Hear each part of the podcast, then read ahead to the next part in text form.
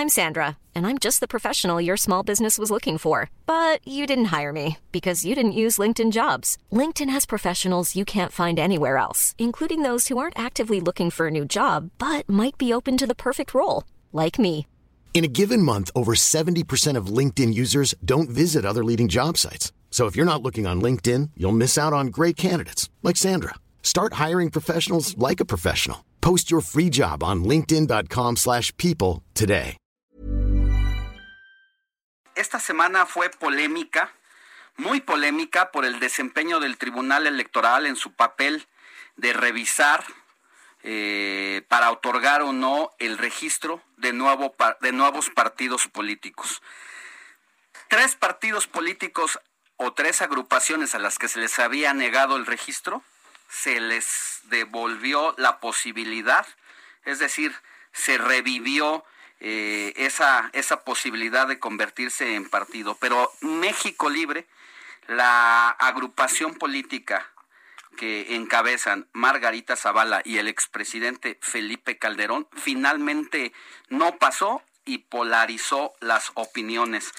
Agradecemos que esté en la línea telefónica para el informativo de fin de semana precisamente a Margarita Zavala, pues para que nos diga, Margarita, una semana difícil para ustedes.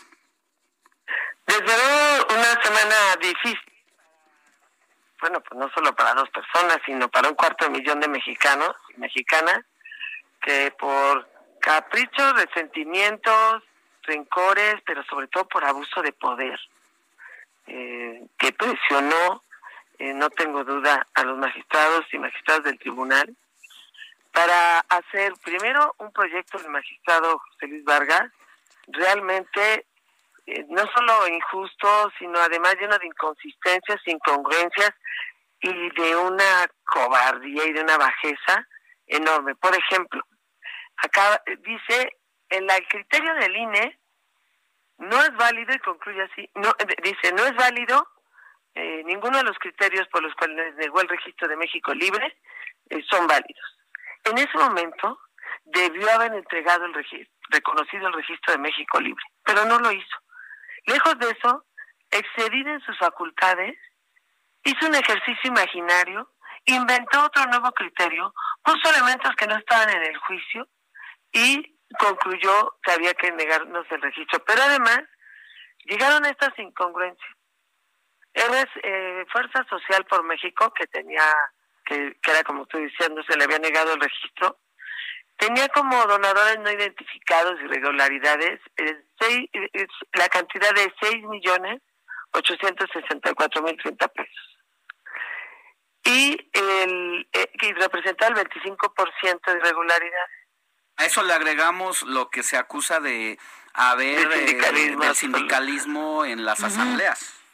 Exactamente, además, porque bueno, luego explico un poco, los requisitos son muy difíciles. Entonces utilizaron al sindicato, lo vimos todos, en un mes hicieron 12 asambleas. Pero bueno, yo soy además pro derechos, ¿eh? no creas que yo me importaba que se los quitaran, no. Pero fíjense la, la diferencia de criterio. 6 millones 864 mil representaban el 25%, había temas de sindicalizados, no, no les importó y les dieron el registro por unanimidad. Y luego RCP tenía la cantidad de 5 millones 57 mil 142 eh, de, de, una cantidad de aportaciones no identificadas que representaban el 20, 22% y les dieron el registro. A eso le agregan lo otro.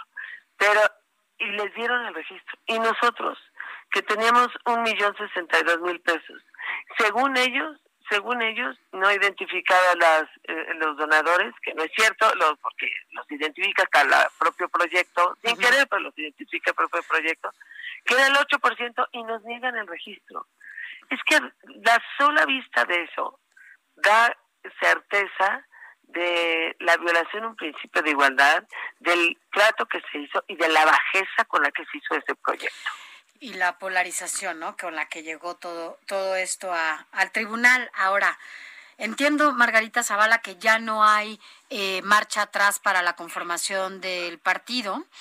¿Qué sigue? ¿Qué, ¿Qué, sigue con todo este grupo de gente que estaba, eh, pues ya, con lo que se requería para la conformación del partido político. ¿Ustedes eh, se integrarán a otro? ¿Qué harán?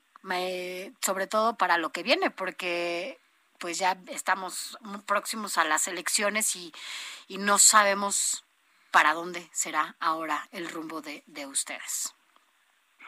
Bueno, no, eh, cuando tú me dices ustedes, yo interpreto el partido. miles y miles de ciudadanos, sí, ok. Este, primero lo que tengo que hacer es agradecer, porque además finalmente encabecé yo todos los, estos esfuerzos, soy la presidenta y pues, pues seguir a una mujer en México no es tan común y la otra eh, y agradecerles también a todos los de México Libre por su valentía también su trabajo y pero ya hicimos un camino. Entonces sí tenemos que decidir pues los más posibles cuál cómo intervenimos en la vida del país porque finalmente para eso lo hicimos.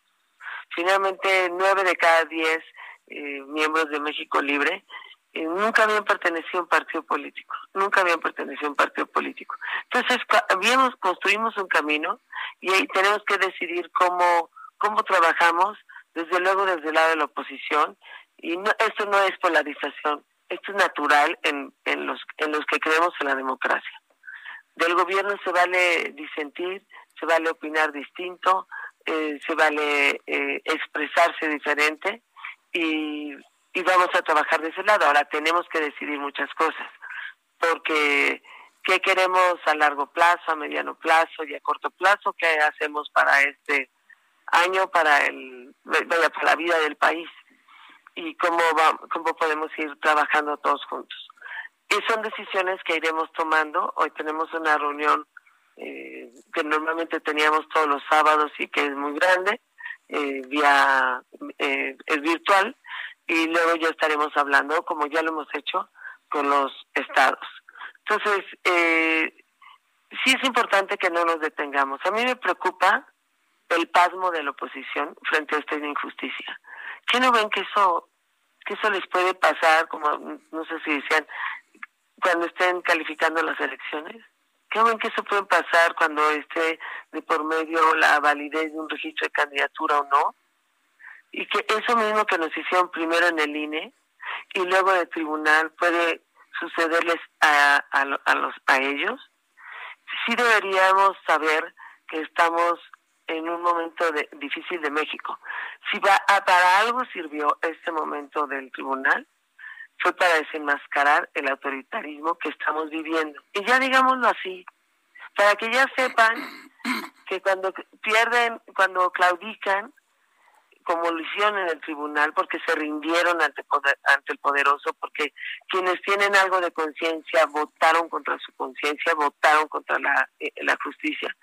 Y tienen que saber que están ya colaborando con un régimen autoritario. Ahora, Margarita, este punto es clave para la democracia mexicana porque si bien ya habíamos visto algunos eh, pues algunas características autoritarias de este gobierno teníamos la esperanza en el instituto electoral en el tribunal electoral como uno de los últimos reductos donde el presidencialismo pudiera eh, mover eh, sus o, decir cómo se tenían que hacer las cosas. Con esto que ocurre, pues eh, lo que pasa para lo que pase para la democracia de aquí en adelante, pues es muy muy eh, muy riesgoso. Eh, con este capital que ustedes tienen, ya no como partido, cómo van a pues a manifestar esa oposición exactamente es lo que tendremos que ir decidiendo porque ya es un camino hecho por ciudadanos, por ciudadanas que no fueron, muchos de ellos no fueron aceptados en partidos, otros porque apenas lo quisieron hacer, otros porque no estaban convencidos de los demás partidos. Entonces sí tenemos que hacerlo, porque ahorita que dices, esto que confiábamos de algún modo que el INE era, y vaya, yo lo he defendido y lo sigo defendiendo por sus servidores públicos y por sus empleados, los que lo encabezan, la verdad, me decepciona mucho. Creo que cuando ya uno entrega la dignidad, es muy difícil recuperarla frente al poderoso. Eh, entonces es cierto, sí, como dices, es muy riesgoso, sí, está totalmente en riesgo la democracia. Por eso, la sociedad tenemos que asumir nuestra responsabilidad. Por eso creo que no podemos decir, bueno, ya no nos dieron el registro, ya vámonos. No, vamos a tener que seguir trabajando, porque ahora solo es la sociedad. Y, y si te dice una cosa, yo creo que recibieron presiones, no tengo duda, no lo tengo que no lo puedo probar y no lo tengo que probar. Pero no lo, lo responsabilizo. No, la verdad es que cuando se está ahí es para estos momentos, para cuando había que defender la democracia. Y es una pena y una vergüenza que no hayan tenido la dignidad suficiente para cuidar un instituto como el INE tribunal como Tribunal Federal Electoral. Lo han entregado. En medio estuvo la Corte. Entiendo que cuando empieza eh, la claudicación, luego esto parece convertirse en una competencia de ver quién baja más la cabeza. Margarita Zavala. A ver qué nos falta ver. Finalmente, de, por mi parte, es ¿regresarían al PAN? Mira, es que, eh, digamos, tenemos que trabajar con la oposición, con obviamente con la que quiere y seguramente está ahí el PAN, pero ya somos miles, ¿sí? O sea, no es una o dos personas. No, yo no hice México Libre para mi carrera política. Al contrario. Entonces, tendría que ser, eh, tiene que ser una visión cuando se trate conmigo, pues de que represento a mucha gente, no, no es a mí, ¿no? Margarita, eh, por último, y no puedo dejar de preguntarle todo lo que está pasando también en Estados Unidos con lo que significa la captura del exsecretario de la Defensa. Tenemos un fiscal, un gobernadores, exgobernadores detenidos, un superpolicía, el exsecretario de Seguridad Pública, ahora un secretario de ministro. Parece que la justicia mexicana quiere a un expresidente. ¿Cómo están viendo ustedes en la familia esa situación? La justicia mexicana no quiere a ningún expresidente. La verdad es que todos sus rincones respecto a una persona que es la más honesta. Y se equivocan. La verdad es increíble con los problemas que tenemos en el país, con, la, con los problemas que tenemos en términos de salud, en términos de manejo de la pandemia, del manejo de la economía, la peor crisis que hemos tenido, pero además no parece que levantemos rápido por precisamente por la falta de medidas de por parte del gobierno. Es el peor momento de seguridad y el presidente de la República y su consejero jurídico se dedica a perseguir lo que hacemos quienes pensamos distinto. Y no solo nosotros, también se fueron contra intelectuales, también se van a cada rato con diarios, se van el día de ayer un, un presidente de la República exhibiendo columnistas diciendo este me critica, este me critica. Y la verdad, tom, cuidado con caer en esos juegos, porque a veces critican a, López Obrador y de pasada pues critican un poco a Felipe para que empate, ¿no? Para que digan, miren, para que vean que déjense vaciladas, ya estamos en un sistema autoritario y, y solo lo vamos a sacar adelante los valientes.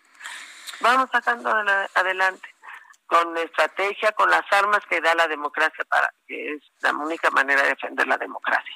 Pero sí hay que trabajar en estos en estos días, en estos meses, en estos años.